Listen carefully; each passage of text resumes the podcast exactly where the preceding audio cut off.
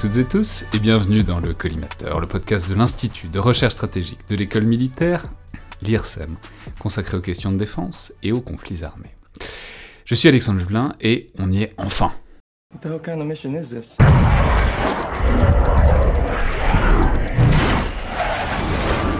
Everyone here is the best there is. Who the hell are they gonna get to teach us?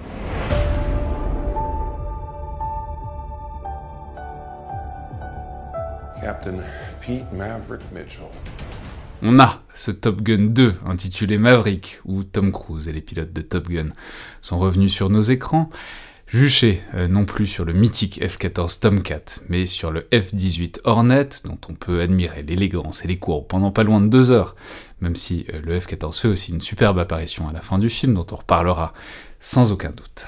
Une émission donc pour parler de ce film, évidemment encore en salle, que j'ai trouvé splendide. Je vais afficher la couleur. Voilà, pour moi, c'est le film de l'année, voire de la décennie en ce qui concerne les productions hollywoodiennes touchant au monde militaire, parce qu'on y reviendra, mais je trouve que c'est vraiment le parfait mélange d'épique et de kitsch euh, qu'on peut attendre de ce genre de film. Donc je peux dire tout de suite que si c'est pour faire les puristes ou les critiques blasés, ce sera sans moi, et je coupe les micros du premier qui dit du mal du film. Et j'ai donc le plaisir d'être accompagné de deux spécialistes et habitués du podcast. Tout d'abord le capitaine Tony Morin de l'armée de l'air et de l'espace, euh, qui était déjà mon wingman, ou peut-être bien que j'étais le sien, pour le premier épisode consacré au premier Top Gun, que j'ai d'ailleurs rediffusé euh, il y a quelques semaines. Je peux aussi signaler que vous travaillez notamment sur l'interaction entre le fait aérien et la culture plus générale et plus populaire, puisque l'an dernier sont parus des actes de colloque sous votre direction, intitulés Fait aérien, armes aériennes et culture à la documentation française. Vous étiez aussi venu à une autre époque nous parler de Star Wars. Donc bonjour, bienvenue à nouveau dans le collimateur. Bonjour Alexandre. Et ensuite un autre grand habitué du podcast, qui a en plus le grand mérite d'être un ancien pilote de chasse, le colonel David Papalardo, qui était venu nous parler euh, notamment du F-35 il y a longtemps dans une émission avec Joseph Enrotin, et puis plus récemment, vous nous aviez raconté plusieurs souvenirs de votre carrière de pilote de chasse dans trois épisodes dans le viseur, et puis vous aviez aussi pris la charge, faut bien le dire, de parler des Chevaliers du Ciel, le film de 2005 évidemment, dans un euh, dans le bon cœur. Donc bonjour, bienvenue à nouveau dans le collimateur. Bonjour Alexandre.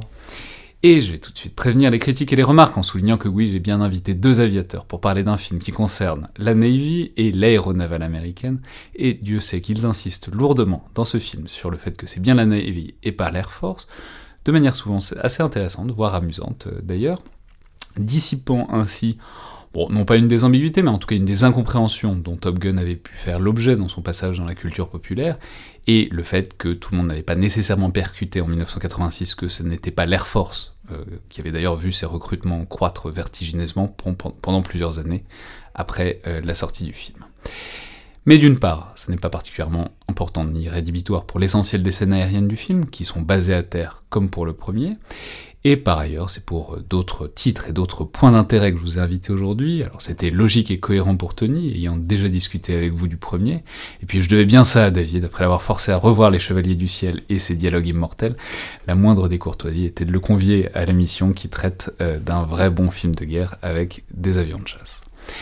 Donc, le voici, ce Top Gun tant attendu. Je peux rappeler que c'est un film qui a été tourné en 2018 et repoussé, repoussé à cause du Covid, euh, car les producteurs, qui sont encore Jerry Bruckheimer et Don, Simpson, comme pour le premier, et plus généralement donc la Paramount, ne voulaient pas qu'il sorte autrement qu'avec une grande et massive euh, sortie en, en, salle, et euh, combien ils ont eu raison, puisque je peux dire que c'est vraiment très très spectaculaire, on en reparlera, mais ça a été tourné entièrement ou presque en conditions réelles, c'est-à-dire dans des F-18 en plein vol et euh, non pas sur fond vert et avec des effets spéciaux, ce qui est, je crois, à peu près inédit.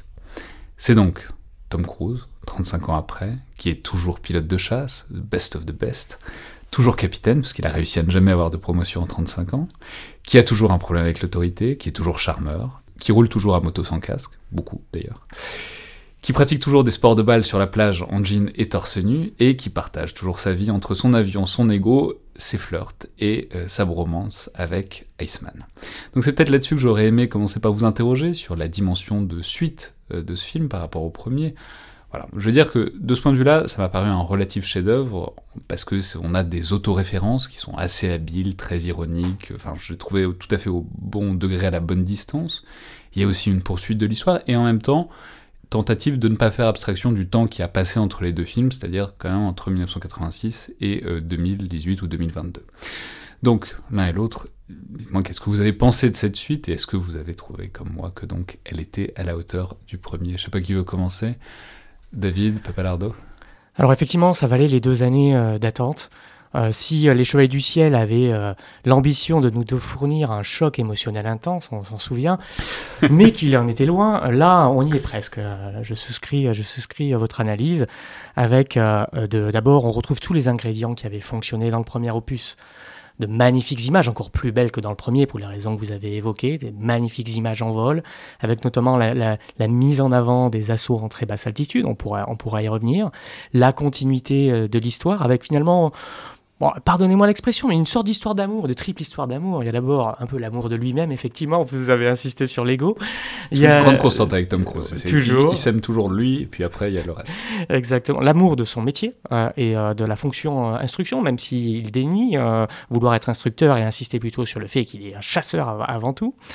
Il y a euh, l'amour de son camarade défunt, Goose, qui avait perdu la vie suite à une injection qui s'était mal passée lors du premier opus, puisque c'est quand même un fil conducteur de l'histoire avec le fils de Goose, on- là aussi on va pouvoir y revenir, qu'il veut protéger tout en lui permettant de faire euh, son métier, et on retrouve cela. Et puis ensuite, l'amour d'un flirt passé, euh, avec une scène qui est assez intéressante, puisque globalement, ça va mettre en exergue le fait que c'est la mission qui prime, il va devoir partir faire sa mission, à peut-être un moment où il aurait bien aimé euh, se caser, se poser avec euh, son flirt euh, de jeunesse. Donc un très très beau film, je m'arrête là et je vais écouter... Et je vais me permettre de rajouter une histoire d'amour supplémentaire, qui est l'histoire d'amour tragique qui se termine avec Iceman, qui était une histoire d'amour qui était tout à fait apparente dans le premier euh, Top Gun. Je- on peut renvoyer à un clip qui est souvent connu de Quentin Tarantino dans le film Sleep With Me, où il analyse l'homoérotisme absolument frénétique du premier Top Gun, dont Tony Scott, donc le premier réalisateur, était totalement conscient. What is Top Gun? You think it's a story about a bunch of fighter pilots? Yeah, it's about a bunch of guys waving their dicks around. It is a story about a man's struggle with his own homosexuality. That's serious. That is what Top Gun is about, man. You've got Maverick, all right? He's on the edge, man. He's right on the fucking line, all right? And you've got Iceman and all his crew. Right. They're gay. And they are they represent the gay man, Right. all right? And they're saying, go, go the gay way, go the gay way. He could go both ways. What Kelly McGillis, Rich? Kelly McGillis, she's she's she's heterosexual. Et là, on voit euh, donc Val Kilmer qui revient et cette relation qui est beaucoup moins ambiguë, beaucoup moins tendue, beaucoup plus tendre et beaucoup, enfin vraiment, on dirait souvent de vieux amants, enfin de vieux camarades de vieux amants, et qui se termine, enfin je spoil, mais tout le monde le sait, je pense, avec la mort de Iceman euh, à un moment. Bon, c'est une parenthèse, il faudra m'arrêter souvent parce que je, risque de partir dans des tangentes. Mais Tony Morin, qu'est-ce que vous avez pensé donc de ce Top Gun Maverick? Eh ben, moi aussi, j'ai beaucoup apprécié le film. J'ai passé un très bon moment euh, dans la salle de cinéma. Effectivement, comme euh, vous l'avez souligné tous les deux, c'est une suite assez directe euh, du premier, malgré les 35 ans qui les séparent, dans le sens où ce Top Gun Maverick joue énormément sur la, sur la nostalgie, mais il le fait plutôt intelligemment. En fait, Top Gun Maverick, c'est un film euh, assez... On retrouve l'efficacité traditionnelle du blockbuster américain on retrouve l'efficacité qu'on avait dans le, dans le premier Top Gun. Donc tout ce que fait ce, ce Top Gun Maverick, il le fait très bien, voire euh, parfaitement. Après, si je devais, ajouter, si je devais euh, mettre un petit bémol à ça, Je suis pas loin de couper votre micro. je sais, je sais. Euh, c'est que en restant euh, dans ce cadre du blockbuster d'action classique hollywoodien, il en sort jamais. C'est-à-dire que il va jamais chercher à dépasser ce, ce cadre-là. C'est-à-dire que Top Gun, Top Gun Maverick. C'est une histoire que vous avez tous déjà vue, qu'on vous a tous déjà racontée, c'est super, mais il y a ce risque d'avoir un peu une redite, d'être face à quelque chose que finalement vous avez bah, un peu euh, déjà vu finalement. Je retiens, c'est super. Donc, ok, euh, non, non, mais blague à part, évidemment, mais en même temps, c'est le genre, et surtout, c'est, c'est, en l'occurrence, c'est un exercice qui est, je trouve, beaucoup mieux cadré que dans le premier, parce que là, ils y ont vraiment beaucoup réfléchi, et les, toutes les choses qui pouvaient avoir l'air pas maîtrisées dans le premier, ce qui était extrêmement quelque chose, aujourd'hui sont reprises, c'est complètement passé dans la culture populaire par le premier, et du coup, le deuxième peut s'en amuser, avoir cette espèce de demi-distance euh, qui fait que ce qui était des maladresses du premier deviennent des blagues assez fines euh, du deuxième, euh, je trouve. Alors, euh, passons peut-être à ce dont il est question, c'est-à-dire à, l'histoire. Alors il y a bon, plusieurs actes en fait dans cette histoire. Il y a tout un premier acte où Maverick est pilote d'essai, qui est peut-être un peu long, mais en même temps qui est très beau aussi. Euh, ça permet au passage de voir un, avion de Lockheed Martin, donc le constructeur du F-35, parce que sinon on n'en voit pas du tout, euh, puisque l'avion central du film est un F-18, donc euh, fait par McDonnell Douglas. Euh, donc ça, permet de faire une première partie qui en même temps permet de voir comment Maverick a évolué et pas du tout évolué. Et puis arrive cette mission, donc bah, dont on peut peut-être dire un mot qu'on peut peut-être résumer, mais pour lequel Maverick va devoir former des jeunes pilotes. Alors, qui veut peut-être dire ce qu'il pense, en tout cas de l'intrigue, du point central euh, de, ce film? Tony?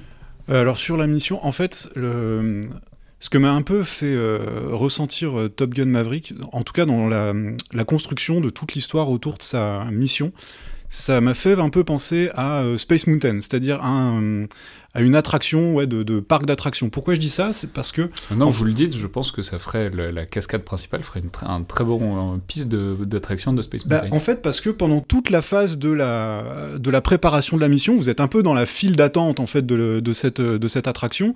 On vous explique un peu ce, qu ce qui va se passer, on vous met un peu dans l'ambiance, vous, on, vous, enfin voilà, vous, vous, voyez ce qui va se passer, on vous l'explique, et puis arrive le, dernier acte du film où là vous vivez euh, l'attraction et vous êtes vraiment bah, littéralement dans un, dans un grand 8.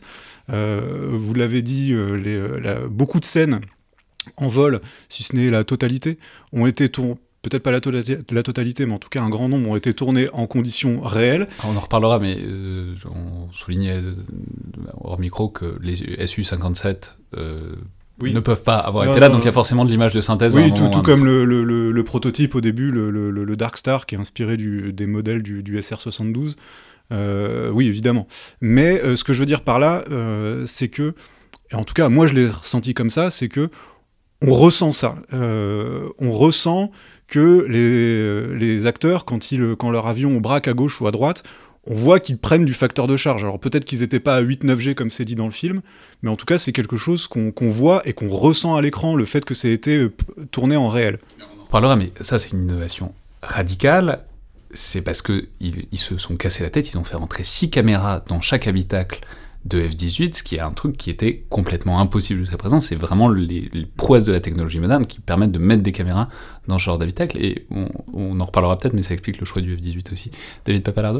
Alors, effectivement, sur, sur le scénario, euh, j'aime bien l'image du, parc d'attractions. Alors, pour moi, l'acné, ça va être sur euh, quand Tom Cruise prend le F-18 et qui va faire la démo euh, aux élèves que la mission est possible. Les images sont magnifiques. Je trouve que cette vignette, pour moi, c'est euh, vraiment le cœur du film, en tout cas celui qui m'a provoqué le plus d'émotions.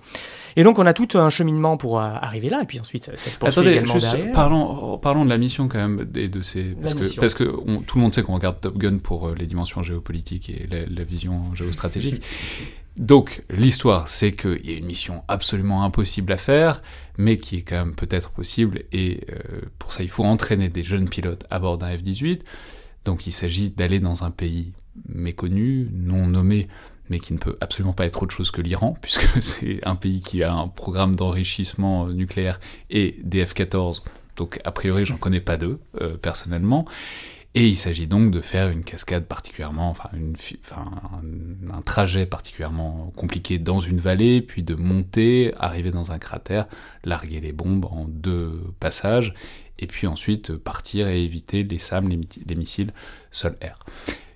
Avec ce truc de pourquoi est-ce qu'on prend un F-18 et pas le F-35, qui est le dernier avion de l'armée américaine, euh, de, la Navy aussi euh, d'ailleurs, si ce n'est parce qu'il fait dodo au fond de l'eau, le, le, le, la raison c'est que ça n'est pas possible puisque la zone est GPS jammed, donc il y a un brouillage GPS sur la zone qui ne permet pas de se servir du F-35. Donc que penser de ça, euh, David Papalardo Bon alors effectivement, on voit ce schéma géopolitique qui, qui désigne qui désigne l'Iran de manière évidente. Euh, on... Juste, j'ai oublié de le dire parce qu'ils enrichissent de l'uranium en violation d'un traité de l'OTAN. Ce qui est vraiment. Euh, on, voit, on voit, très mal pourquoi un pays serait tenu par un traité de l'OTAN s'il n'y est pas. Mais Bon. Et en fait, l'émission, il y a un compte à rebours. C'est-à-dire que globalement, euh, les pilotes ont très peu de temps pour s'entraîner et réaliser une mission qui est annoncée comme impossible, si ce n'est par les, les meilleurs des meilleurs qui sont forcément euh, ces pilotes euh, américains.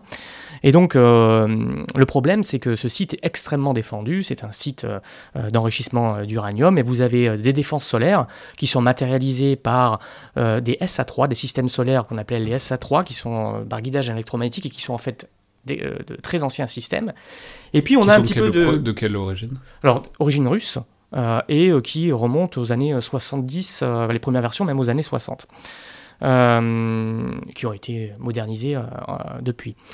Et puis vous avez un petit peu de guerre électronique, euh, puisqu'ils vont nous parler de brouilleurs GPS. Alors c'est du euh, la guerre électronique basique, mais alors là, une petite pique au passage au F-35, puisque globalement, euh, il suffit d'un simple brouilleur GPS pour empêcher l'avion furtif, le fleuron de Lockheed Martin, de pouvoir réaliser la mission qui, si on écoute le scénario, alors l'absence, dans l'absence de, de, de ces brouilleurs GPS, il aurait pu la réaliser sans aucune difficulté. Mais là, globalement, Je comprends Ce- pas ce que, ce, ce que j'ai pas compris, c'est qu'est-ce qui brouillait ce, ce GPS alors là, il n'y a aucune réalité euh, derrière cette, euh, cette annonce. Déjà, euh, heureusement euh, pour le F-35 et pour Lockheed Martin, euh, ce n'est pas ce type de système qui va pouvoir empêcher le F-35 de réaliser la mission.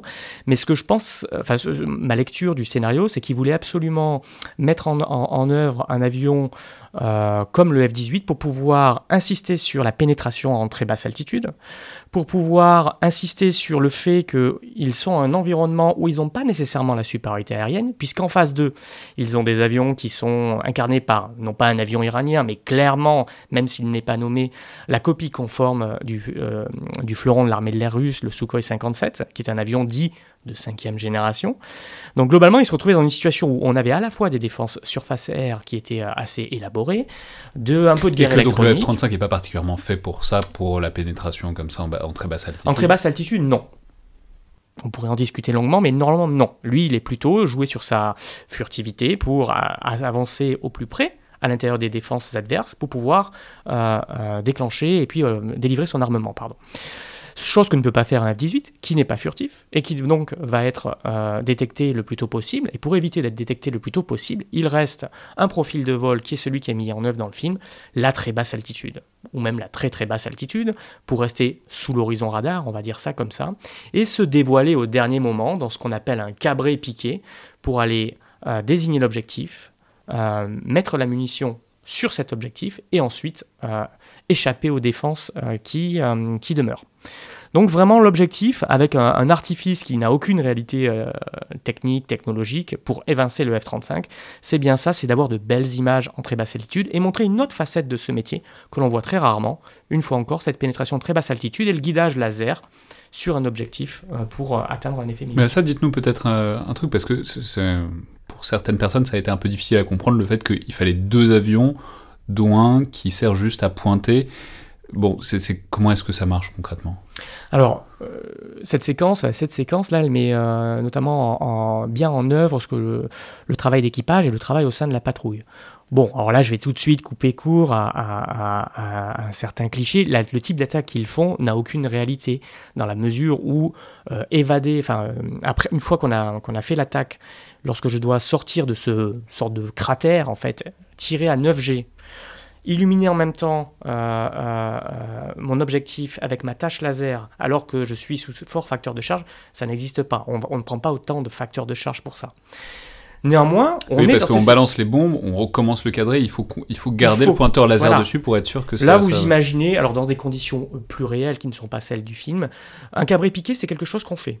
Cabré, piqué, en désignant l'objectif. À partir du moment où vous euh, euh, lâchez la munition, vous avez globalement 30 secondes, selon les, critères de vol qui sont ceux-là, 30 secondes de temps de vol, pendant lequel vous devez, au moins pour les 15 dernières secondes, maintenir euh, votre tâche laser sur l'objectif, de sorte que la munition puisse euh, être guidée en s'appuyant sur euh, cette tâche laser. Elle, a un petit autodirecteur et elle va pouvoir arriver sur, sur la munition. Alors maintenant, pourquoi deux avions? Et pourquoi le deuxième avion est équipé, enfin est équipé, est un avion biplace avec un pilote? Et euh, alors, tout de suite, n'appelons pas ça des navigateurs, ça fait bien longtemps qu'ils ne font pas de, navigation, mais un officier système d'armes, le fameux Bob. On pourra revenir sur la séquence des surnoms tout à l'heure. Euh, donc pourquoi est-ce qu'ils ont besoin d'être deux? Puisque dans les conditions, certes pas très réalistes, mais euh, dans lesquelles ils réalisent l'attaque, c'est extrêmement difficile à faire en monoplace. Alors vous allez me dire, Alexandre, que Tom Cruise, lorsqu'il fait sa démonstration, il y arrive. Il y arrive tout seul, sans officier système d'armes, à, alors qu'il prend 9G à guider cette petite tâche. Ça, ce n'est- c'est simplement pas possible. Mais c'est Tom Cruise. Ouais, c'est Tom Cruise. je veux dire. Tom je, je- je veux dire, Donc, vous, on il vous, rate vous ratez l'élément essentiel de, de la Voilà. Donc soit on le fait avec un seul avion biplace, et c'est euh, pendant que le pilote pilote et euh, euh, lance sa munition, eh bien c'est l'officier système d'armes qui va s'occuper de la gestion du pod de désignation laser. Voilà. Mais on a ce qu'ils font, c'est ce qu'on appelle du buddy lasing, c'est-à-dire vous avez un avion qui est équipé des bombes et qui va euh, tirer ses munitions, et l'autre qui va être détaché de, de- de- de ces charges, de cette charge-là pour se concentrer uniquement sur l'illumination laser. Donc on aurait très bien pu le faire cette séquence dans le film avec uniquement Un biplace un biplace par exemple, euh, mais pour les besoins esthétiques, on va dire, et puis pour mettre en, en- en avant le travail au sein d'une patrouille. Ça, c'est quand même quelque chose qui, euh, nonobstant le, le côté un peu irréaliste, mais un peu, parce qu'il y a quand même beaucoup de, de- de choses qui sont très cohérentes, euh, nonobstant ce côté irréaliste de la scène, euh, c'est quelque chose qui est notre quotidien. On travaille toujours en patrouille, au moins par paire, et cette cohésion de patrie- patrouille est essentielle pour réaliser la mission. Donc, puis puis il y a une, y a limite aussi euh, technique par rapport au filmage, c'est-à-dire que à partir du moment où vous voulez filmer vos acteurs vraiment dans des avions, bah, vous pouvez pas prendre le F-35 puisque le F-35 n'existe qu'en version monoplace. Euh, en plus, Oui, parce que rappelons que, évidemment, ce- les acteurs sont dans les cockpits, ça n'est évidemment pas eux qui pilotent les avions, Non, donc ce qui veut dire que si vous, ils vont pas être Bah, pilotés à Peut-être que Tom. Cruise a dû tenir le manche une ou deux fois parce qu'il est, enfin, il est lui-même pilote. À la fin, on voit son P51 d'ailleurs, donc peut-être Bon. qu'il a dû Mais, mais tourner une ou deux fois, mais bon, voilà. Non mais globalement, si vous voulez voir des pilotes euh, en train de prendre des jets, c'est qu'il y a quelqu'un d'autre euh, qui est en train de piloter. Donc en fait, toutes les, images qu'on pense être en monoplace, elles sont en biplace. Simplement, il y a un pilote qui est der- derrière la caméra. Quoi. Derrière ou enfin on, on le voit pas, il est derrière ou devant. Donc le F35 n'existe qu'en version monoplace, donc dans ces conditions impossibles. Puis bon, j'imagine que euh, filmer l'intérieur d'un F35, euh, ça doit poser quelques petits soucis de, de confidentialité. Puis aussi l'avantage du F18, c'est qu'il a cette verrière bulle, euh, alors que le F35 a une verrière plus fermée. Donc si vous mettez une caméra euh, devant le, le- le pilote, bah, vous allez rien voir en fait. Vous allez dans un, vous allez être dans un espace un peu clos, un peu fermé. Donc cinématographiquement, c'est moins intéressant. Et puis ça a le mérite aussi d'expliquer pourquoi Tom Cruise est requis, puisque on mesure bien que Tom Cruise a, a pas, enfin, dans la cohérence de Top Gun, Tom Cruise a pas fait sa carrière sur F-35 qui vient d'arriver au Oui, oui. service actif. Donc ça, ça explique pourquoi sa compétence est requise sur des. oui, mais c'est Tom 18. Cruise. Ok. Euh, David Papalardo Et vous l'avez évoqué, euh, un autre euh, argument, c'est que le F-18 est tout simplement un avion extrêmement esthétique euh, qui rend grâce à, à ce film d'un point de vue cinématographique. Donc vous avez là tout un tas de raisons qui font que le scénario, le simili-scénario géopolitique et tactique fait Alors qu'on que le en avant ça. F35 est extrêmement moche. Je n'ai pas dit ça. Ouais, mais euh, non, mais c'est un- oui, mais c'est un truc qu'on dit de tous les avions à peu près. Donnez-moi des avions moches. On, on parle toujours des beaux avions. C'est- que- Quels avions vous trouvez moches, dites-moi? Bon, à peu près tous les avions britanniques euh, faits dans le passé. C'est une spécificité des avions britanniques même. Ah, mais ils peuvent avoir une certaine esthétique dans cette, euh, dans cette absence d'esthétique, justement. Non, mais Je des pensais avions au, américains, au quoi. Lightning avec les deux, les deux, les deux réacteurs euh, superposés. Quoi, les avions américains que- que- Lesquels sont moches? Et celui qui était en concurrence avec le F-35, le... qui était un avion de Boeing. JSF de, Bio- de Boeing. Voilà, euh, si vous avez euh, l'occasion de taper son, son nom sur Google, JSF 32 peut-être, je crois. Là, vous avez un bel exemple d'avion moche. Très bien. Tony Morin, vous vouliez rajouter quelque chose? Oui, c'est c'est- en fait, tout à l'heure, dans mon, dans mon propos euh, liminaire, je parlais de cadre du blockbuster hollywoodien, que comme quoi vous aviez déjà vu ce film, etc., euh, métaphoriquement parlant. La mission, c'est pareil. Cette mission, vous l'avez déjà vue, en fait. Cette mission, bah, c'est l'attaque de l'étoile de la mort dans, euh, le premier, euh, dans le premier film Star Wars. C'est- La cinématique est très similaire. Il faut aller en rasemote, dans un canyon, une tranchée, éviter la DCA adverse et placer une bombe dans un tout petit, euh, dans un tout petit espace Une grille d'aération. une grille d'aération, vraiment c'est c'est- c'est- c'est exactement pareil. À un moment donné, il y a les, les instruments qui sont défaillants. Limite, on s'attend à, entendre euh, Goose euh, parler à Tom Cruise et lui dire d'utiliser la force. Enfin, je veux dire, c'est vraiment, euh, vraiment extrêmement similaire.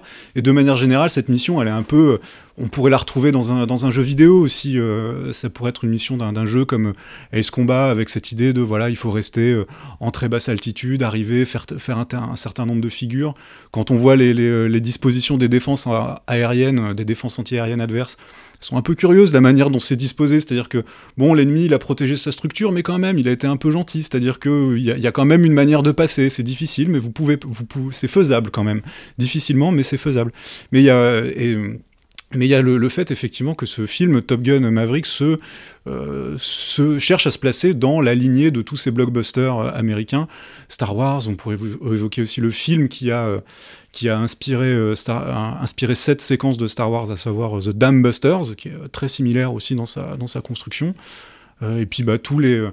petits éléments scénaristiques, le fait qu'ils doivent arriver à faire, à s'entraîner et à faire le parcours en un certain temps, ça aussi, c'est des choses qu'on a déjà vues dans d'autres films. Je vais utiliser une comparaison un peu étrange, mais dans Rasta Rocket, vous avez, le, même dispositif scénaristique. Voilà, c'est- pour ça que je dis que c'est un film que, métaphoriquement, vous avez déjà vu, mais en même temps, tout ce qu'il fait, il le fait très bien. Dernière chose, pour euh, rendre justice aussi au premier Top Gun, parce que le premier Top Gun, ce n'est pas euh, juste une scène de beach volley. Euh, le, premier Top Gun a aussi inventé des choses en matière de, manière de, filmer. Euh, là, vous parliez tout à l'heure, Alexandre, des caméras placées dans les cockpits. Pour le premier Top Gun, par exemple, je crois que la société Grumman avait conçu des pods spéciaux pour embarquer des caméras de cinéma, les mettre sous les F-14 et donc réaliser des prises de vue comme ça aériennes. Et, qui, qui sont, très jolies aussi.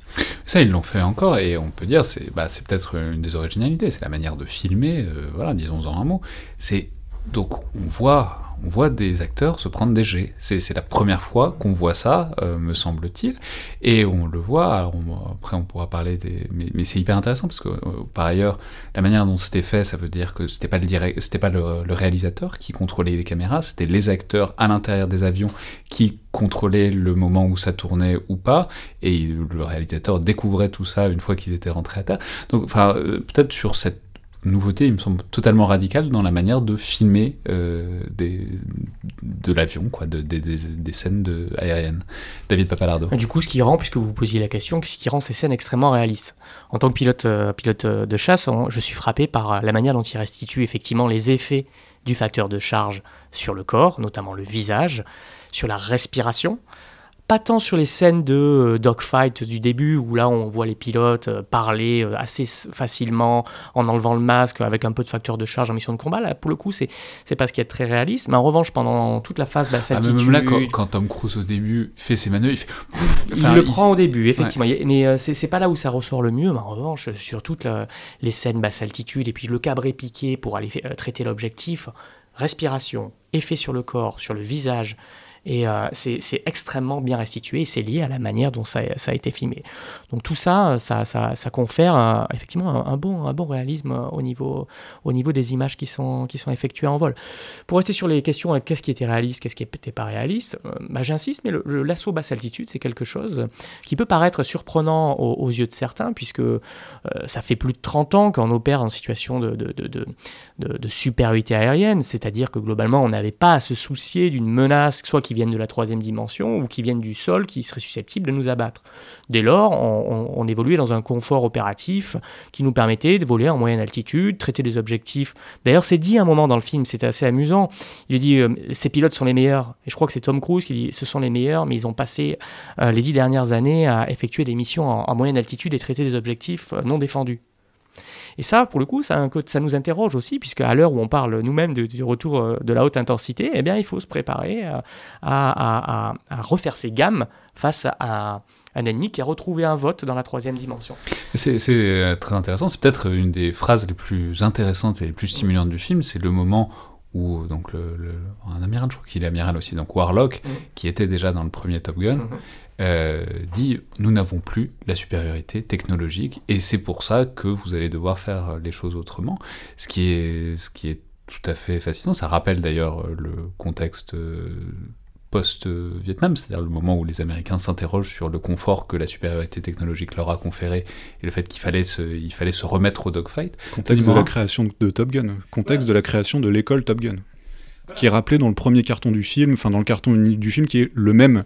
Enfin, le, début du film est le même. hein. vous avez ce carton qui rappelle la- les conditions, enfin pourquoi Top Gun, l'école a été créée. Puis ensuite, vous avez cette séquence euh, sur le porte-avions, euh, filmée en lumière, euh, au soleil couchant ou levant, orangé, où on, va iconiser la, la- la machine de guerre américaine, qui est une scène très intéressante. On pourrait passer longtemps à l'analyser, mais je vais pas m'attarder dessus. On pourrait s'attarder dessus, mais non, mais c'est intéressant, ce- cette vision qui est peut-être une peur, qui est peut-être juste un fantasme, ou qui est peut-être une réelle inquiétude dans... Enfin, j'allais dire l'appareil militaire américain, mais évidemment Top Gun ne représente pas la réflexion stratégique américaine, mais en même temps si un peu, c'est pas totalement déconnecté, parce que c'est évidemment un film qui est complètement parrainé par euh, l'armée, les armées américaines et notamment la Navy, donc on représente pas du tout n'importe quoi dans Top Gun, il présente une certaine vision de la menace. Euh, David Papalardo? Alors c'est effectivement, je pense, que ça reflète une partie de leur peur.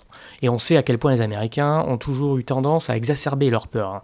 On a eu euh, le missile Gap, euh, on a euh, voilà tout, tout ce genre de choses. On- ils ont toujours l'impression d'être de c'est- décrocher. C'est quoi le missile Gap? C'est le lorsque les Russes ont lancé euh, Sputnik en 1957, euh, eh bien les Américains ont pris conscience de leur, retard technologique dans le domaine spatial et donc par porosité dans le domaine des missiles, en particulier des missiles intercontinentaux, à l'heure où on débutait la grammaire nucléaire. Donc, euh, ils ont exagéré euh, cet écart et ils se sont lancés dans une course effrénée pour le rattraper et largement dépasser les Russes derrière. Donc, vous retrouvez la littérature américaine, ils parlent toujours de gap. Donc, il y a toujours un gap sur euh, technologique, un gap sur les missiles, un gap sur l'espace, etc.. Donc là, on se retrouve un petit peu, il y a, cette inquiétude qui, certes, euh, d'un côté, elle est exacerbée, mais de l'autre, elle traduit une réelle, euh, enfin une réalité, qui est que la supériorité aérienne, ce n'est pas, elle n'est plus euh, acquise, ce n'est pas un, pas un acquis qui euh, n'est jamais remis en question.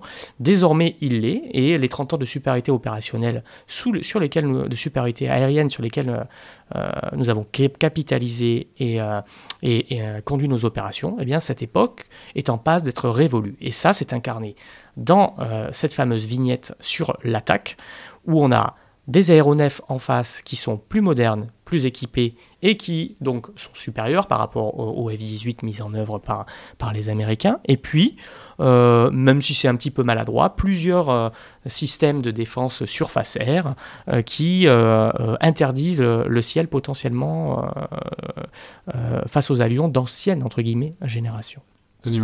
Oui, c'est d'ailleurs intéressant de voir que le, ce Rogue State, qui est nommé comme ça, hein, le- le- cette nation ennemie dont on, on ne donne jamais le nom, on se doute que c'est l'Iran, mais euh, ça pourrait être euh, autre chose, mais bon, admettons, c'est le, le State, et c'est intéressant de voir un peu le, l'écart qu'il y a entre le fait qu'ils possèdent des Su-57, qui ne sont pas nommés d'ailleurs, ils sont juste nommés avions de cinquième génération, il n'y a pas d'autre euh, terme pour les, pour les nommer, et qu'à côté de ça, ils aient des, des systèmes antiaériens beaucoup plus anciens. Ils n'ont pas cherché à mettre en scène, je sais pas, des équivalents du S300, S400, euh, euh, ce genre de système dont on parle beaucoup, par exemple. Mais, alors ça, juste pour rester une seconde sur ce truc, donc ça n'est pas un film à la gloire du F-35 et de Lockheed Martin, puisqu'il n'est pas au centre du tout, même si on dit un mot gentil au début, et même si donc la, toute la première scène est sur le vol d'essai est fait pour euh, avec un avion de Lockheed Martin et on voit très bien le logo Lockheed Martin. euh, On voit le logo de sur- Skunkworks, euh, je crois. Je sais plus si Ouais. on voit le logo de Lockheed Martin. Il ne prononce pas le. Je ne crois pas qu'il prononce le nom de la compagnie Lockheed Martin. En revanche, on, je ne sais plus si on voit le logo de Lockheed Martin. En revanche, on voit sur le manche, je crois, je sais plus, sur le manche de- du prototype, le logo de Skunkworks, qui est le, le département de Lockheed Martin qui produit les prototypes. Mais donc, peu de Lockheed Martin, peu de F-35.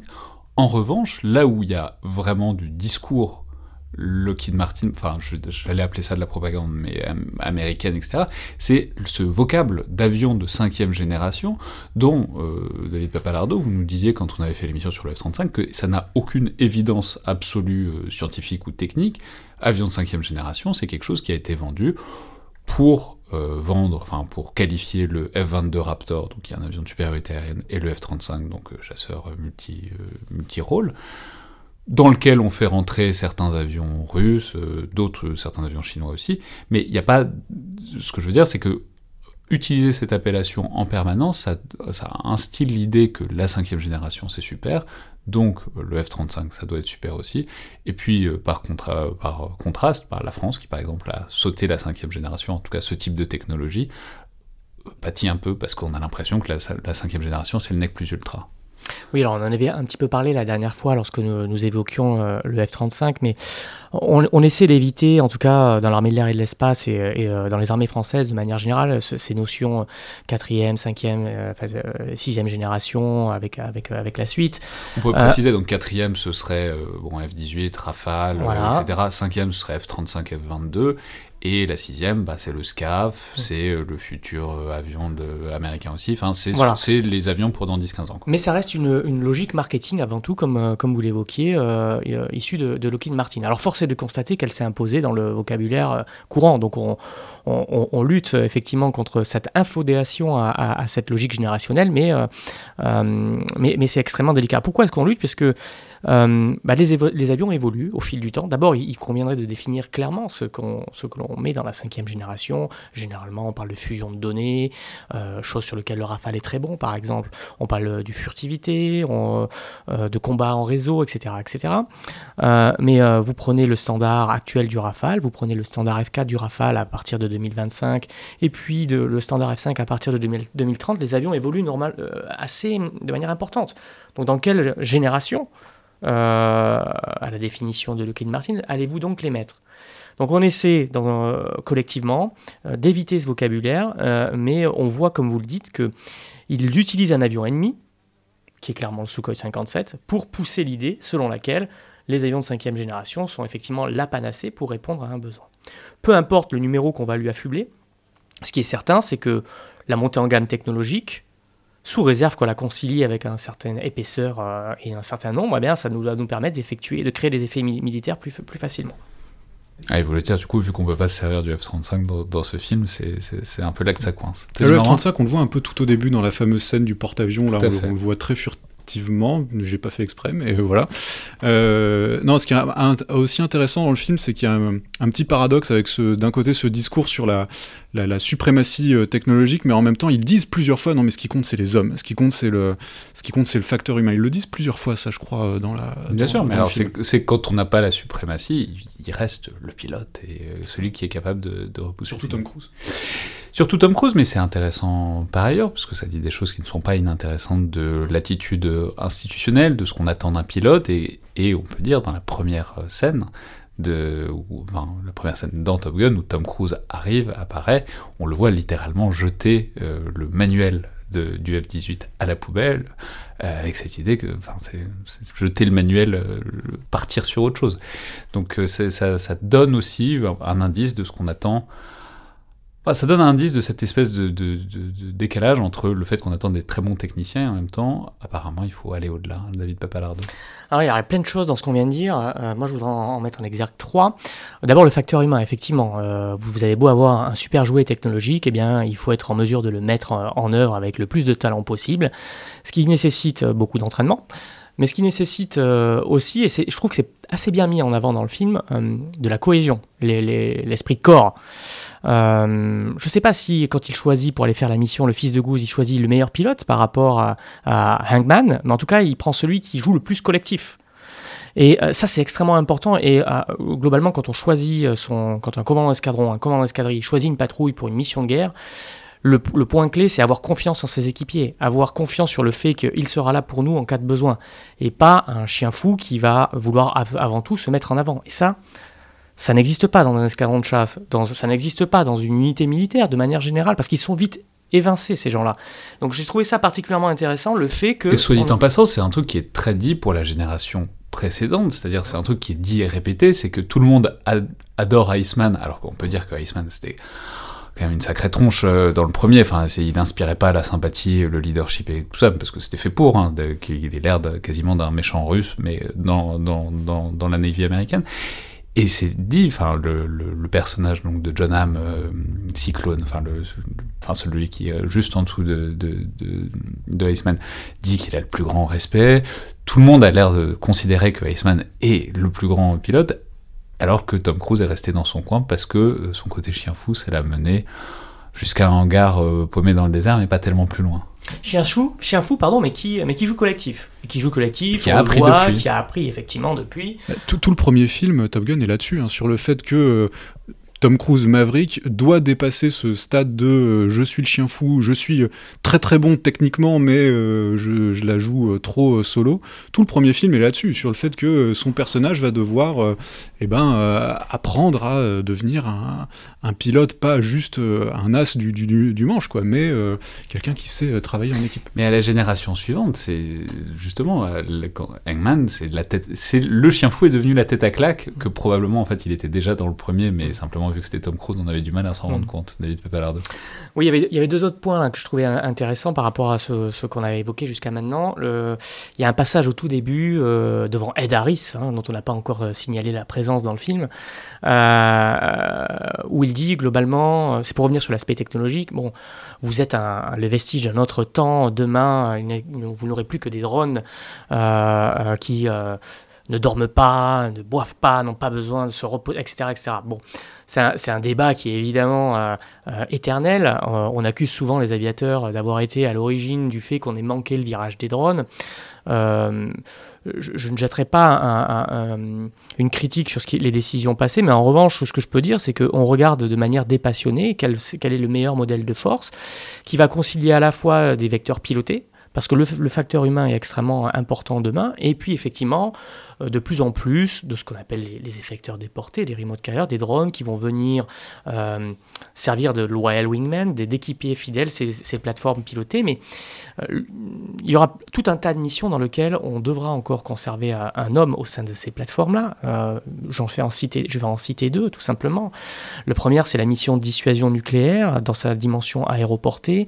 J'imagine mal euh, le citoyen accepter que ce soit une machine robotisée disposant d'une part d'autonomie qui puisse mettre en œuvre euh, ce type de, mission, qui est une mission permanente euh, euh, effectuée au quotidien par les forces aériennes stratégiques. Et puis une deuxième mission, c'est qu'aujourd'hui, l'armée de l'air et de l'espace, 24 heures sur 24, 7 jours sur 7, on fait la mission de police du ciel.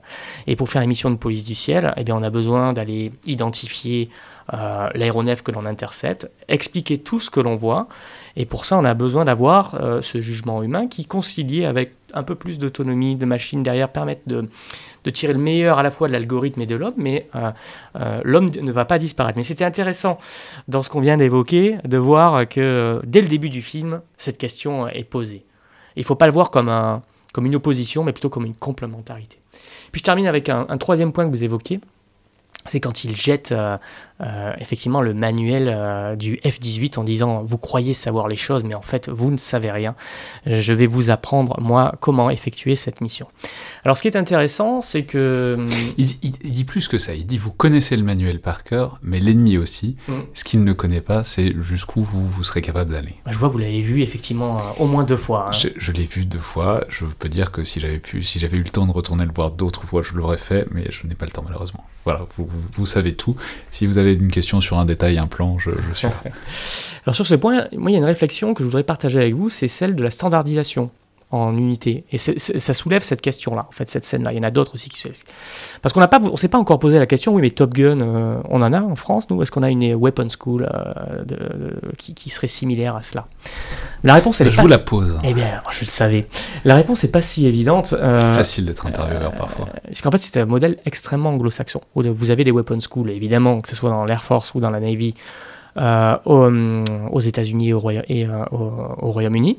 C'est pas quelque chose qui est dans la tradition française. Globalement, vous avez dans les pays anglo-saxons des gens qui vont faire la weapon school, qui vont être des vrais spécialistes. Ils vont définir les tactiques.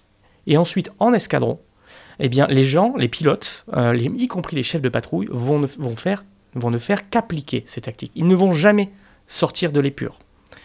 Donc, ça va être des gammes au quotidien, des gammes, ce qui permet d'avoir un niveau moyen peut-être, euh, enfin un niveau relativement homogène chez les pilotes anglo-saxons.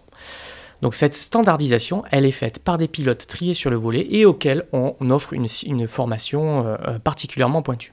En France, on a une sta- standardisation au niveau de l'escadre, mais globalement, les chefs de patrouille en escadron ont beaucoup plus de latitude pour choisir leur tactique. Et pour faire un peu ce que, pour faire un petit peu ce que fait Maverick dans le film, on dit bah vous voyez le manuel, euh, eh ben on va faire autrement. Mais pour pouvoir faire autrement, encore faut-il le connaître. Donc il y a toute une phase où on doit apprendre les règles, apprendre les purs, pour ensuite adapter ces tactiques. Donc, ce qui confère au, niveau, au pilote français euh, ce côté un peu euh, baroque que nous, que nous prêtent les, les anglo-saxons, on dit bah, vous faites jamais la même chose, donc ça nous permet d'être beaucoup plus euh, flexible, de s'adapter à l'ennemi peut-être un peu plus facilement, mais en revanche, on n'est pas toujours très bien standardisé. Et je termine pour, avec pour ça. paraphraser le Top Gun 1, vous, vous êtes imprévisible, Maverick. Imprévisible, absolument. Mais c'est comme ça qu'on est vu parfois par nos camarades américains et, et anglais. Et pour terminer avec ça, euh, il y a néanmoins une évolution en France, puisqu'on vient de, créer, euh, alors c'est pas tout à fait une weapon school, mais ça s'y, s'y euh, rapproche grandement, au, au niveau de Amont-de-Marsan, au centre d'expertise d'aéronautique militaire, euh, vient de s'achever la première formation de ce qu'on appelle les Kiwi, QWIS, pardon, les Qualified Weapon Instructors. Alors, on est même allé jusqu'à reprendre le nom anglo-saxon, mais c'est finalement la première promotion euh, de euh, euh, QI, pardon, je l'ai mal prononcé tout à l'heure, de QI, euh, que l'on forme un peu à la méthode Top Gun. Ça n'existait pas à proprement parler avant en France. Tony Morin Euh, non, moi j'ai pas de remarques particulières à ajouter sur le, pilotage, les, conditions, enfin voilà, dans, dans lequel tout ça se fait. En revanche, j'avais une petite remarque sur laquelle on n'a pas de la, euh, à propos de laquelle on n'a pas parlé, c'est-à-dire qu'à un moment, on va parler un peu ciblage. C'est-à-dire qu'à un moment donné dans, la mission, au moment où elle s'exécute, euh, en préalable, on voit une salve de Tomahawk qui part euh, sur la base ennemie. Alors moi, ça m'a Alors, beaucoup amusé. cette- Ah, Peut-être, mais alors qu'est-ce que c'est beau J'ai jamais vu un missile aussi bien filmé. C'est- Sérieusement, hein, c'est c'est une salve de missiles. On les voit dépasser les chasseurs qui vont qui sont sur le point d'arriver sur la côte. J'ai trouvé que c'était un plan à couper le souffle. Alors, c'est très beau. Maintenant, effectivement, il y a dans, quand on fait ce genre de, de, de frappe, il y a euh, effectivement un, minimum de ciblage. C'est-à-dire que là, vous voyez la, salve arriver sur la base aérienne ennemie et elle tombe vraiment comme le ferait un tapis de bombe. C'est-à-dire qu'on est vraiment dans une illustration très, euh, très brute de euh, ce que peut être la, puissance aérienne ou la, puissance aérospatiale. En réalité, si on devait encore avoir le discours, non mais dans la réalité, qu'est-ce qu'on aurait fait, etc., ça aurait été beaucoup plus limité. C'est-à-dire que il faut savoir quand on, euh, quand on décide de, de, cibler euh, quelque chose, on cible rarement la, la, la, la- structure en elle-même. On va cibler plutôt la fonction. À moins qu'on on ait une vision un petit peu euh, ancienne du, du, du ciblage et qu'on se dise, bon ben voilà, la structure est sur le sol, donc on va cibler le sol et puis on va enlever le sol et, et voilà. Euh, là, là j'essaye de me mettre un petit peu dans la peau de si on avait dû planifier cette mission, Donc ça veut dire quoi? Ça veut dire qu'on en aurait envoyé moins? On en aurait peut-être envoyé moins, dans le sens où euh, on les aurait pas envoyés comme ça, en fait. C'est ça que je veux dire. Enfin, de mon point de vue. C'est-à-dire que. Qu'est-ce qu'on veut faire dans cette mission? On On cherche pas nécessairement à détruire cette base aérienne. On va plutôt chercher à faire en sorte qu'ils ne puissent pas l'utiliser euh, sur euh, le laps de temps de la mission. Donc, dans les faits, on aurait eu quelques frappes sur la piste pour empêcher de, de décoller, le- pour que les avions ne puissent pas décoller, quelques frappes éventuellement sur les taxiways, sur les hangars de, de, la, de l'APO, de la, de la- de la permanence opérationnelle, si on sait lesquels sont, euh, quels sont ces hangars-là. Euh, Ouais, mais c'est l'armée américaine, ils font tout en grand. c'est, et- l'armée américaine. Il y aurait eu des frappes sur les radars et sur les sites de, de- de missiles aussi. Il y aurait eu un, un- un minimum de suppression of enemy air defense avant. Là, il y en a, là, il y en a pas. Donc c'est assez curieux. David deux, deux remarques. Alors effectivement, euh, la salle de missiles, c'est très beau, mais euh, vous vous en doutez, ça se passe pas du tout comme ça. Vous veux voyez jamais les je missiles. veux pas l'entendre. Je, je- Euh, je- je veux pas voilà. entendre ça. Ça, ça, se passe pas comme ça. En revanche, je serais peut-être un poil plus nuancé euh, sur l'aspect euh, ciblage. Un petit parallèle intéressant. hein. La Libye, euh, avant de lancer les opérations aériennes, c'est plus de 110 Tomahawk lancés euh, euh, en Cyrénaïque. Quoi. Et, et euh, euh, c'était la Libye. C'est-à-dire qu'il n'y avait pas grand-chose comme, comme défense malgré tout. Donc je pense qu'il y aurait pu avoir un effet massif. Effectivement, on voit pas trop l'aspect suppression des défenses ennemies, ce qui est quand même dommage, puisque ça aurait quand même grandement facilité, Ça aurait un peu aidé. ouais. facilité le- la pénétration Il y du aurait raid. eu moins de spectacles. Et ça aurait eu beaucoup moins eu le côté jeu vidéo, quoi. Où, euh, Exactement. en- vous avez 2 minutes 30, il faut éviter des points de. Enfin voilà. et puis là, vous avez vraiment cette salve qui arrive un peu n'importe où sur la, sur la base. quoi. C'est surtout ça qui m'a. C'est pas grave. Euh, non, mais un point donc, que j'aurais maintenant aimé aborder, on en a parlé très rapidement tout à l'heure, mais c'est le côté euh, team building, c'est le côté euh, équipe, le côté humain, qui est extrêmement kitschos, mais en même temps... euh, Non, mais c'est ce que c'est l'essentiel de ce que je disais tout à l'heure quand je disais que ce qui était très maladroit dans le premier devient habile dans le second. Par exemple, le fait que... euh, Tom Cruise se fait virer du bar euh, parce qu'il a posé son téléphone sur le bar, etc. Et, et, donc c'est exactement et, le lendemain ceux qui l'ont viré du bar se retrouvent dans euh, sa salle où c'est lui qui fait l'instructeur c'est exactement la même situation que dans Top Gun 1 où Tom Cruise essaye de draguer Kelly McGillis et où il se retrouve à ce que ce soit elle son instructeur le lendemain donc ce genre de enfin je, veux dire les références sont précises sont relativement habiles pour les gens qui ont vu beaucoup Top Gun euh, c'est très plaisant euh, et puis d'une manière générale il y a le côté euh, essayer de faire une équipe en un temps réduit. Ce qui, ça, je sais pas comment ça vous a, comment ça vous est apparu, mais le côté on va turbo charger et faire le truc en mode accéléré. Bon, peut-être qu'on joue au football américain sur la plage, mais pas sûr que ça suffise pour euh, faire une escadrille opérationnelle pour une mission compliquée.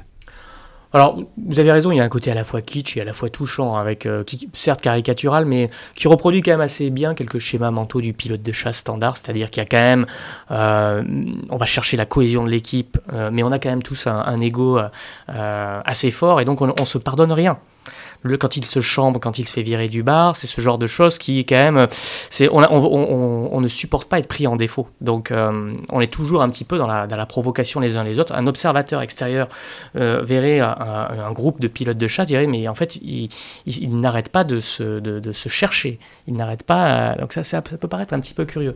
Sauf Bob. Juste Bob. Sauf Bob. Bob, le pauvre, cool. lui, il, il, est cool.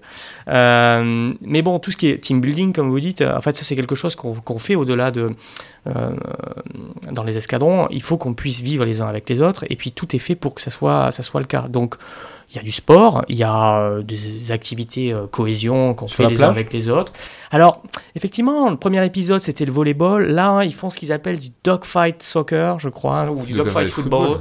Euh, bon, on retrouve les mêmes schémas, euh, des tablettes de chocolat. Euh, ah ouais, c'est là on est dans le cliché. C'est abdo party. Le, mm. le, le, le, Ça reste quand même un peu plus sobre que dans le, premier, je trouve. Mais à peine. Dans, dans, dans le premier, on a vraiment ces, ces torses luisants qui jouent en jean en plus, filmés en pleine lumière.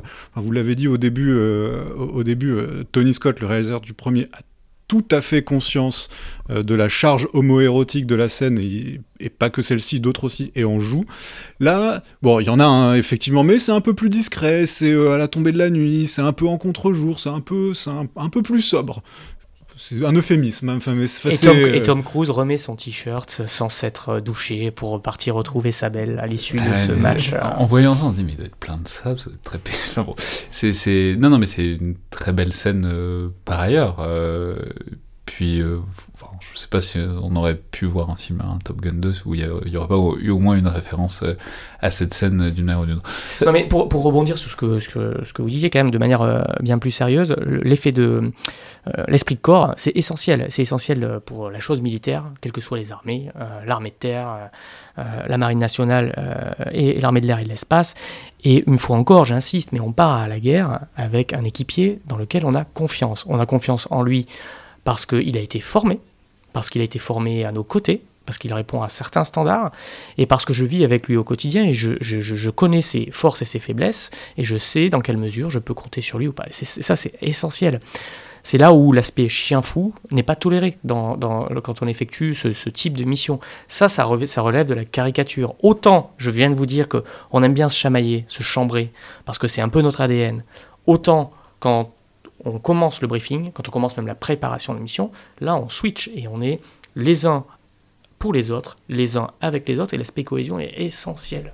Mais de reste, c'est assez bien fait parce que même donc la tension qui est là entre Rooster, euh, donc Miles Teller et Hangman, qui est donc l'équivalent de Tom Cruise aujourd'hui, elle s'arrête dès que la mission devient réelle, c'est-à-dire et on les voit sur le pont d'envol, Hangman qui tape sur l'épaule de, de, Rooster. Et ça, c'est assez représentatif, c'est-à-dire que euh, si je dois d'équiper euh, en tant qu'un escadron, je dois désigner un équipage, tout le monde va être sur les dents, dire moi je veux le faire, c'est, ça va être, ça va être.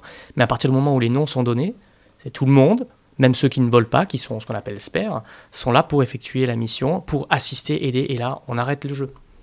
Ouais, c'est, vrai que, et sur, pour rebondir sur cette notion de, de jeu, c'est vrai que moi, avec mon regard extérieur, qui, qui ne suis pas, qui ne suis pas euh, pilote euh, dans l'armée de l'air et de l'espace, on a toujours un peu le, on a toujours un peu l'impression que les, les, les, pilotes, ils vont se comporter un peu comme des, adolescents euh, en dehors, voilà, du, du, travail, mais quand le, travail commence, quand la mission commence, les, les choses sérieuses commencent. Quoi. Et sur cet, et cet aspect adolescent, le film en joue, je trouve. Par exemple, il y a- on a- disait déjà pour le premier que Top Gun, c'était un, un high school movie. C'était, Ah oui, c'est un oui, film d'apprentissage où il s'agit de passer à l'âge adulte euh, avec euh, plein de tensions qui sont propres à ça dans des milieux masculins. et là, il joue, là-dessus. Alors, le, le film s'appelle Top Gun Maverick. Il s'appelle pas Top Gun 2, il s'appelle Top Gun Maverick. Ça montre bien à quel point le personnage de Maverick et de Tom Cruise, tellement la, la, la frontière euh, théorique est tellement poreuse, je trouve, entre le personnage de Maverick et Tom Cruise, l'acteur. Je veux dire, il y a des, quand on connaît un peu le parcours de, l'acteur, il y a, des, des parallèles qui sont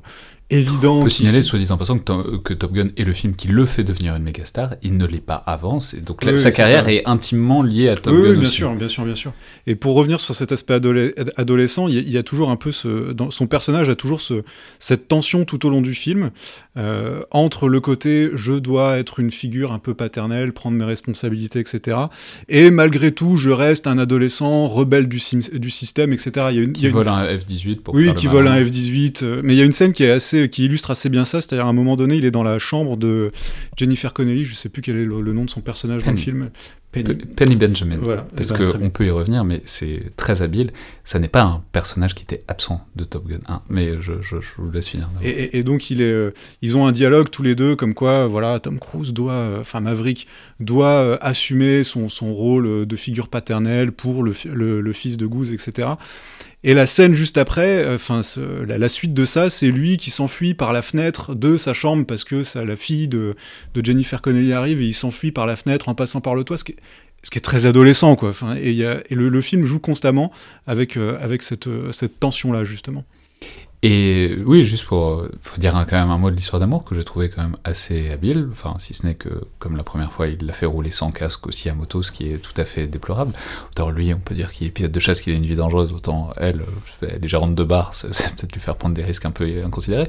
Mais euh, non, mais pour dire, j'avais pas réalisé, puis en revoyant, en fait, c'est un personnage qui est présent dans Top Gun 1, mais par référence, c'est la fille d'un amiral, et c'est dit à un moment par le personnage de Meg Ryan, qui dit Goose m'a raconté tes aventures avec Penny Benjamin, donc on ne la voit jamais à l'écran dans le premier, mais la, la présence est quand même là, et du coup, c'est inscrit dans le deuxième.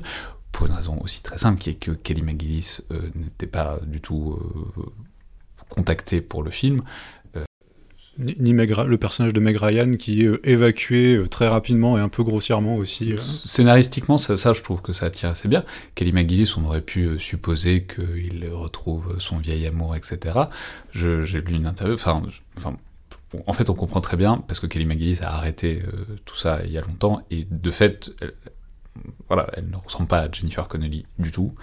Euh, et d'ailleurs, il y avait une interview d'elle que j'ai lue où elle disait, euh, bah, en fait, euh, moi je ressemble à une femme de mon âge, c'est normal. Tom Cruise ressemble pas du tout à un homme de son âge, et du coup, je comprends assez bien pourquoi ils m'ont pas contacté pour faire la suite. Mais bon, ça, c'est la parenthèse pour cette histoire d'amour qui, je trouve, marche assez bien, mais à l'intérieur du genre qu'est le blockbuster, c'est quand même relativement inintéressant. Comme, enfin, je veux dire, si on critique l'histoire d'amour dans le champ du loup, euh, on devrait critiquer euh, celle-là aussi. Enfin, ça, ça, ça n'a pas une immense conséquence euh, scénaristique. Mais, bon, écoutez, c'est- la partie rom-com inévitable. Il en faut une dans ce genre de production. euh.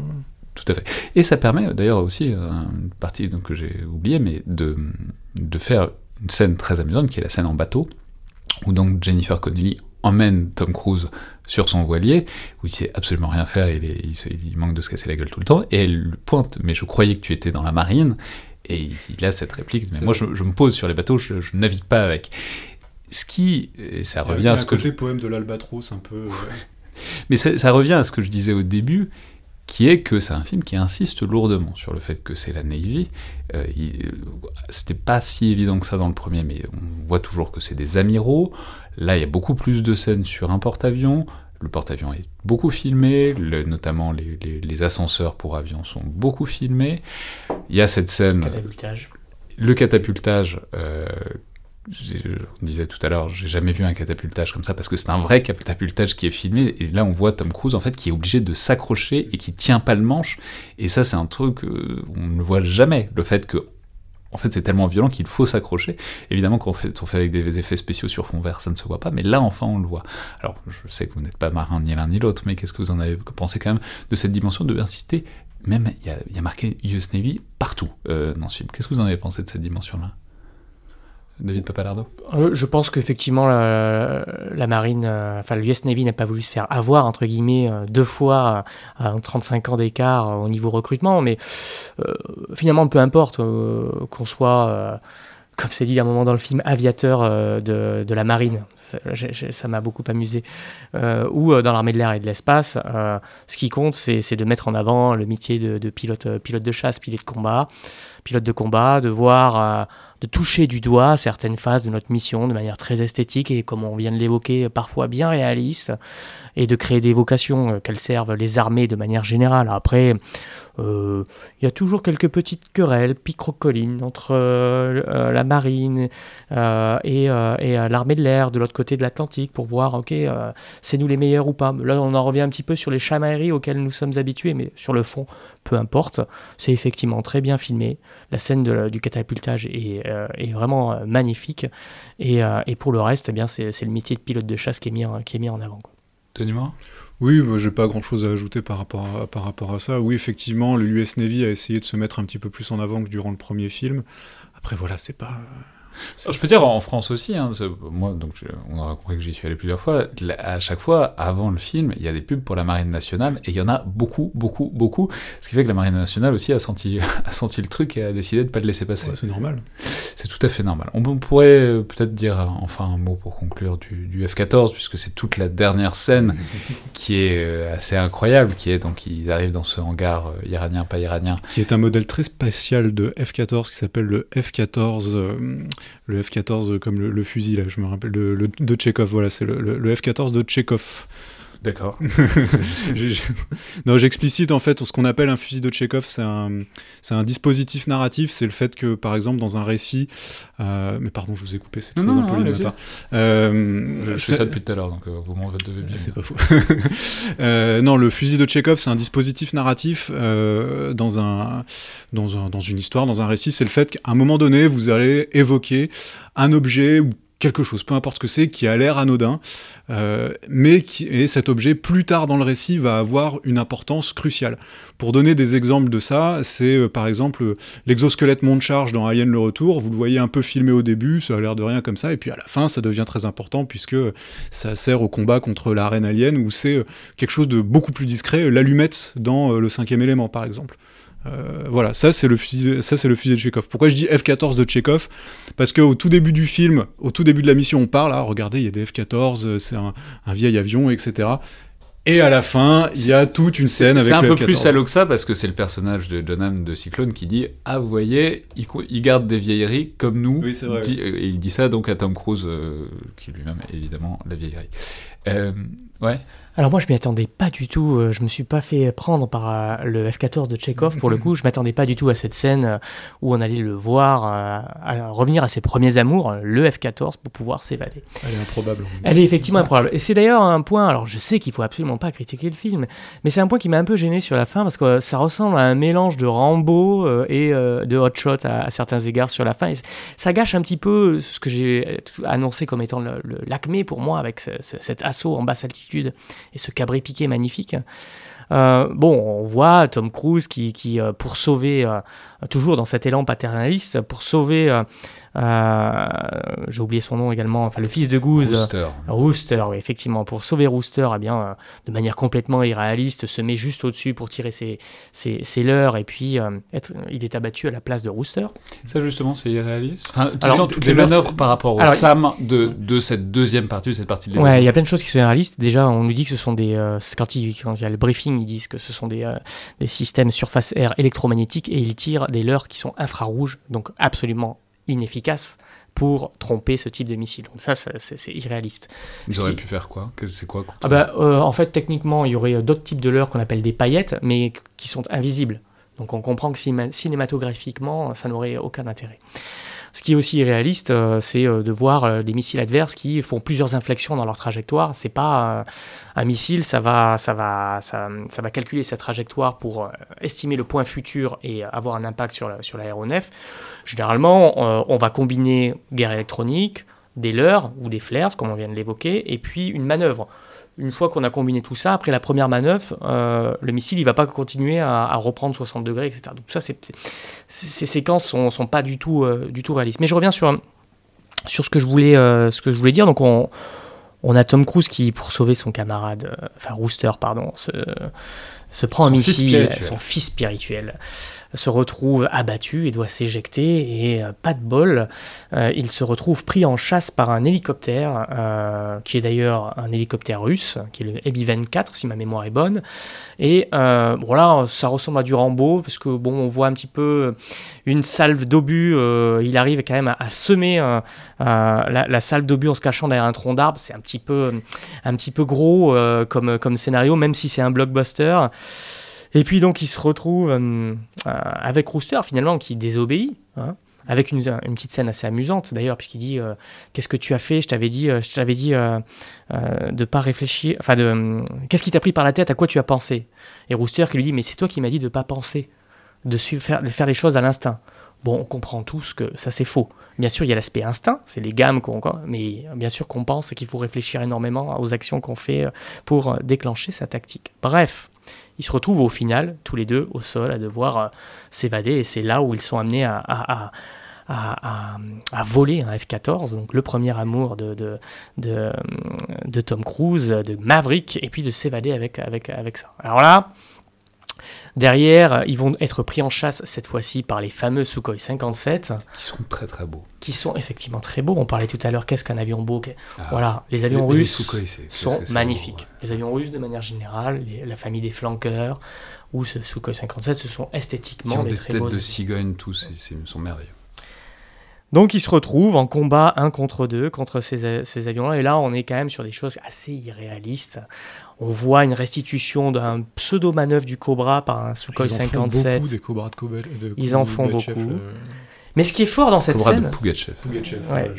C'était un très vieil album de Bugdani, euh, le mystère de la mer Noire. mais ce qui est fou dans cette scène, c'est euh, que il y a- on l'a dit tout à l'heure, mais on n'est pas rentré dans le détail. Alors, Il y a juste un des Cobra de. Pugachev, rappelons, c'est euh, on fait un piqué en l'air et on s'arrête, comme ça, ça fait une sorte de méga freinage et on se retrouve en position derrière la Qui n'a d'intérêt qu'en meeting aérien, euh, Voilà. ce genre de Et pour ça, généralement, on a besoin de, de poussées vectorielles, euh, ce genre de choses. Bref, C'est c'est là quoi? C'est-à-dire qu'on va incliner, le, le- le moteur pousse dans l'axe du fuselage. Sur certains systèmes, le moteur peut prendre de l'angle pour pouvoir euh, pousser dans un autre axe que celui longitudinal, ce qui permet d'avoir des actions extrêmement violentes telles que celles qu'on voit dans, dans le film. Et quoi, et le F-18, il pourrait pas faire ça Alors le F-18, Le F-14, pardon. le F-14 euh, certainement pas, euh, et euh, le F-18 ne peut pas le faire, euh, peut pas reproduire ce qu'on voit dans les meetings faits par les flanqueurs. Mais comme l'a dit Tony Morin, ça sert à pas grand-chose. Euh, Les, les- bah, tant qu'on y est, les, les SU-57 en face font un autre truc il est encore plus bizarre, l'espèce de tactique de la feuille morte, où ils se mettent... euh, c'est marrant parce que même Tom Cruise dit mais qu'est-ce que c'est que ce truc? Ça pareil, c'est complètement irréaliste aussi. Ouais, c'est assez. euh, Alors, il y a des choses qui peuvent. Après vous aussi- connaissez pas le Sukhoi 57 parce que Alors, personne ne le connaît. Effectivement, effectivement. Mais c'est quand même. euh, Au-delà de l'aspect visuel, il faut voir quel est la- le véritable intérêt. Il n'y en a pas vraiment. Ah non mais alors juste restons là-dessus une seconde. Si techniquement c'est on se fait chasser, on est il y a un avion en position de tir derrière soi, on fait un méga freinage un peu décalé et on se retrouve soit en position de tir. Ouais, mais ça, c'est exacerbé par le fait que, comme on l'a- on l'avait évoqué lorsqu'on a parlé d'autres films euh, d'avion, les, distances sont extrêmement raccourcies. Bon, en fait, euh, même en combat à vue, on n'est pas euh, collé derrière, de- enfin, si proche de l'autre aéronef. Donc, il a beau faire cette manœuvre, on le voit, on l'anticipe et on peut adapter notre trajectoire pour rester dans ce qu'on appelle la control zone, c'est-à-dire globalement un secteur où euh, euh, il est dans l'enveloppe de tir de mon missile. Bon. Euh, donc c'est pas super réaliste. J'ai pas dit que c'était complètement inutile. Il y a certaines phases de vol où ça pourrait servir, mais c'est extrêmement consommateur en carburant. C'est pas simple à faire et dès lors tactiquement ça n'a pas de véritable plus-value. Mais sur cette scène, euh, ce qu'on voit, et là où le film est très très bien fait, parce que vous avez parlé, euh, Alexandre, du fait que pour la première fois on a vu des, images filmées depuis le cockpit, mais comme on l'a évoqué en introduction, on se doute qu'ils n'ont pas appelé l'armée russe, euh, surtout dans le contexte actuel, pour se faire prêter quelques Sukhoi 57 et effectuer ce type de combat un contre deux. Et alors là, il est difficile de, voir que enfin, le mélange entre images de synthèse et puis images réelles est assez incroyable. On a l'impression d'avoir en face un Sukhoi 57.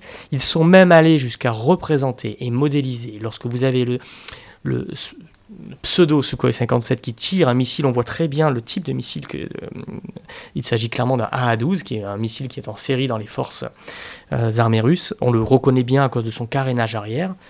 Ils sont allés jusqu'à ce niveau de détail. Tout ça en images de synthèse. C'est assez bluffant. Au-delà du côté irréaliste euh, tactique, ce, mélange est une, véritable réussite. Ça, ça, ça, rejoint un petit peu aussi euh, quelque chose que je disais au tout début, c'est-à-dire que le fait que le film ne cherche jamais à dépasser son cadre euh, classique du, blockbuster, dans le sens où bah, quand il fait du combat aérien, bah, il va faire du dogfight, c'est-à-dire le combat aérien qu'on voit depuis la, Première Guerre mondiale et le type de combat aérien qu'on voit dans tous les films. À titre personnel, j'aurais bien aimé voir d'autres types de formes de combat aérien filmés, qui à ma connaissance on voit pas trop, voire quasiment pas. C'est-à-dire des combats où on ne voit pas l'adversaire. Ça, ça aurait été intéressant d'essayer de, filmer quelque chose comme ça. Mais là, nous, on reste dans le cadre du dogfight parce que bah, c'est très spectaculaire. Et, d'ailleurs, à la fin du film, et ça, ça illustre un peu ce que je disais sur la porosité entre l'identité de Maverick et l'identité de Tom Cruise. À la fin du film, il y a un des personnages qui lui dit Ah, mais vous êtes devenu un as. Euh, donc, référence pour Maverick aux euh, légendes des pilotes de chasse. Et moi, je l'interprète comme ça. Alors après, euh, là, ça, ça semble extrait de nulle part, donc ça peut peut-être, euh, on peut peut-être me, taxer de, de surinterprétation, mais moi, je l'ai vraiment lu comme Ah, vous êtes un as, vous, Tom Cruise. C'est-à-dire que Tom Cruise aussi a rejoint les légendes hollywoodiennes c'est les, grands acteurs. Et en vrai, quand on regarde le, parcours de Tom Cruise, euh, c'est difficile de lui contester son, statut de, légende hollywoodienne en réalité. C'est sûr. Juste le, sur le, Tom 4, une dernière chose, ça a un grand mérite, c'est que ça montre aussi le décalage générationnel. Euh, et surtout que là, ça saute une génération, parce que c'est un SU-57 contre un F-14, alors qu'avant c'était contre un F-18. Alors il y a toute la partie assez marrante de, il dit bah enlève le fusible ou remets le fusible et il voit une boîte de fusible où il y en a 200 et il dit je sais pas ce que c'est. Mais au-delà de ça, il y a aussi des trucs intéressants où par exemple, euh, donc Rooster lui demande s'ils peuvent semer les Su-57 et Tom Cruise dit non, enfin oui, mais pas leurs armes, pas leurs missiles. Ce qui est très intéressant, ce qui renvoie au fait que les avions de chasse sont de moins en moins rapides, tendanciellement, que le F-14 était extrêmement rapide et que c'est de moins en moins une priorité parce que précisément la vitesse est maintenant déplacée dans les armes, les missiles, et qu'il n'y a pas besoin d'avoir un, Du coup, sauf au début avec le, Dark Star où il doit aller à Mac 10, il y a un côté très l'étoffe des héros hein, dans cette première séquence qui nous présente, qui nous représente Maverick. Mais oui, effectivement. Mais, mais du, ça dit hein, aussi quelque chose de l'évolution des avions de chasse qui est pas forcément évidente. Oui, moi j'ai commencé sur Mirage F1 euh, et j'ai fait Mac 210 sur sur cet avion. Le Rafale n'est capable d'atteindre uniquement Mac 1.6. Donc on a, euh, euh, on va pas rechercher nécessairement la vitesse sur sur les nouvelles générations d'avions d'avions de combat. On va au contraire rechercher euh, la manœuvrabilité, euh, euh, y compris sous très fort facteur de charge. On va aller rechercher tout ce que l'on connaît sur la fusion des capteurs, sur l'emport d'armement de plus en plus qui, qui, disposent de plus d'allonges, qui peuvent aller de plus en plus vite. Là, on a tout l'effort sur l'hypersonique, dont on parle régulièrement et qui, nécessiterait même une émission en soi, mais on va pas en parler là. Mais effectivement, on a, on a on, a cet aspect-là qui, est démontré dans cette scène. Et enfin, dernier euh, truc, je, profite, euh, parce que toutes les questions qui me passent en tête, notamment toute la partie, on, fait des bons évidemment dans, la diégèse du film, mais tout le début, la partie donc, où ils arrivent à Top Gun et où Tom Cruise, globalement, les prend un par un et euh, les bat tous en dogfight, et ce qui les force d'ailleurs à faire beaucoup de pompes par terre, ce qui est un ressort comique que je trouve très bien, notamment parce que ça explique pourquoi ils sont si musclés plus tard sur la scène de la plage. Mais ils reprennent d'ailleurs la, scène du euh, inverted là, de, il, a, il, a, il a copié un peu. Oui, bien sûr, du, du, premier. Est-ce que ça c'est réaliste? Parce que c'est dit que c'est les meilleurs des meilleurs, euh, etc. Mais c'est les meilleurs des meilleurs, mais il y a quand même un type qui est dix fois supérieur. Or, bon, les. C'est Tom les- Cruise. Ouais, je sais. c'est- non, non, mais les entraînements, euh, enfin, ça arrive tout le temps. Il y a des instructeurs qui ont plus d'expérience. Est-ce qu'on peut avoir des décalages entre euh, des pilotes qui sont déjà confirmés et instructeurs comme cela, ce qui fait que, le- enfin, il y en a un qui gagne à tous les coups, ou est-ce que dans la vraie vie c'est beaucoup plus équilibré? Alors, dans la vraie vie, c'est quand même beaucoup plus équilibré. Il y a certains qui peuvent être euh, un poil plus doués que d'autres sur certains segments de la mission, mais globalement, le niveau est relativement homogène. Donc, ces séquences, elles sont pas très réalistes. D'abord parce qu'il est quand même un contre deux. Donc, à un contre deux à- sur les plateformes identiques, il est assez rare que l'on puisse euh, gagner. Ça peut arriver, mais euh, euh, c'est quand même pas chose commune. Et puis, mettre, il n'y a pas d'autre terme, mettre la fessée à une dizaine de pilotes qui sont censés être les meilleurs des meilleurs sans souffrir d'aucune défaite. Euh, non, là on est quand même dans euh, l'héroïsation du caractère, du personnage pardon de, de, de, de- Maverick. Réponse courte, dans la vraie vie, c'est quand même beaucoup plus, euh, beaucoup plus homogène. Ouais, et enfin, pour rester dans, ce, dans cette veine-là, il y a toute la partie, il y a une séquence quand même assez marrante où ils dévoilent chacun leur surnom, et puis ju- jusqu'à celui qui s'appelle Bob. Qu'est-ce que vous en avez pensé de ça, David? Alors ça c'est amusant. Alors on a effectivement tous des noms de guerre. Alors la différence c'est que dans le film, quoi? Vous pouvez le dire Ouais, je, alors je peux, le dire, mais je le dirai à la fin, ce sera le suspense. Euh, on a tous des noms de guerre, euh, nos call signs donc. Euh, ce qu'il faut voir, c'est que dans le film, ils sont un petit peu mythos, toujours très gratifiants, exception faite de ce pauvre officier système d'armes qui est Bob, qui lui ne dispose que de son, prénom, le pauvre. Mais nous, ils sont beaucoup moins gratifiants. Généralement, ça va reposer soit sur un jeu de mots avec notre nom de famille ou notre prénom, jeu de mots bien souvent douteux, euh, soit une anecdote euh, qu'on a pu vivre dans la première partie de notre carrière, pendant notre formation. Euh, anecdote qui généralement ne nous met pas trop à l'honneur et qui fait qu'ensuite on va devoir vivre avec ce prénom pendant la, avec ce surnom pendant l'intégralité de notre carrière. Donc là c'est vraiment la différence, c'est vraiment le côté mytho. On n'a pas trop ce genre de, surnom. Et si maintenant je dois répondre pour conclure à votre question, euh, moi je peux le dire parce que ça va, je suis pas trop, euh, je n'ai pas trop à en souffrir. Mon nom de guerre c'est Barba. Mais euh, il faut savoir comment il a été euh, élaboré. Donc je me présente à mon escadron, à l'escadron de reconnaissance de 33 Savoie, qui était mon premier escadron et donc mon premier amour. Et j'arrive euh, au bar de l'escadron le matin avec le petit déjeuner. Je tombe sur un, pilote qui se reconnaîtra, qui était commandant d'escadrille à cette époque-là et qui me demande c'est quoi toi ton, surnom? Et donc à l'époque, mon surnom, vu que mon nom c'est Papa Lardo, c'était Papa. Donc eh ben, moi c'est Papa. Et puis il me regarde, il me fait Non, mais t'es pas un papa. Pour être un papa, il faut être un pilote chevronné. Toi, tu es un bébé. Tu regardes certainement des dessins animés. Tiens, je suis sûr que tu regardes les Barba, papa, en revanche. Je vais t'appeler Barba. Et voilà comment un surnom peut apparaître. C'est que Ah, ce c'est genre de de papa à Barba, c'est bien. Et va très bien, on conclura donc euh, là-dessus avec Tony Morin et Barba. Euh, on aurait pu parler de tellement d'autres choses, on aurait pu parler notamment de Hondo, euh, le, le- le second de Tom Cruise qui occupe un poste, un nombre de postes absolument invraisemblable. Oui, oui, oui, oui. dans- dans- j'ai- pas réussi à déterminer quelle était sa fonction. Mais il sait tout faire. Ça va, il est ingénieur aérospatial et aussi euh, chien jaune sur, euh, sur les, les porte-avions. C'est très spectaculaire. Mais dans tous les cas, merci beaucoup à tous les deux. Merci Tony Morin. Merci beaucoup David Papalardo. Évidemment, on recommande vivement d'aller le voir, le revoir, le re-revoir encore euh, tant qu'il est en salle, parce que évidemment c'est une expérience probablement totalement différente de le voir en salle, surtout euh, quand- si vous pouvez trouver une salle avec du Dolby, c'est c'est quand même quelque chose. Euh, et puis sinon, il sera probablement disponible tôt ou tard. C'était donc le Collimateur, le podcast de l'Institut de recherche stratégique de l'école militaire. Je vous rappelle que toutes les remarques et commentaires et retours, et je suis certain que tout le monde aura des opinions assez fortes sur ce qu'on vient de dire aujourd'hui, euh, tout ça est bienvenu, euh, soit par mail, soit sur les réseaux sociaux de tout comme les notes et commentaires, que ce soit euh, sur Apple Podcast ou sur SoundCloud. Merci à toutes et tous, et à la prochaine fois.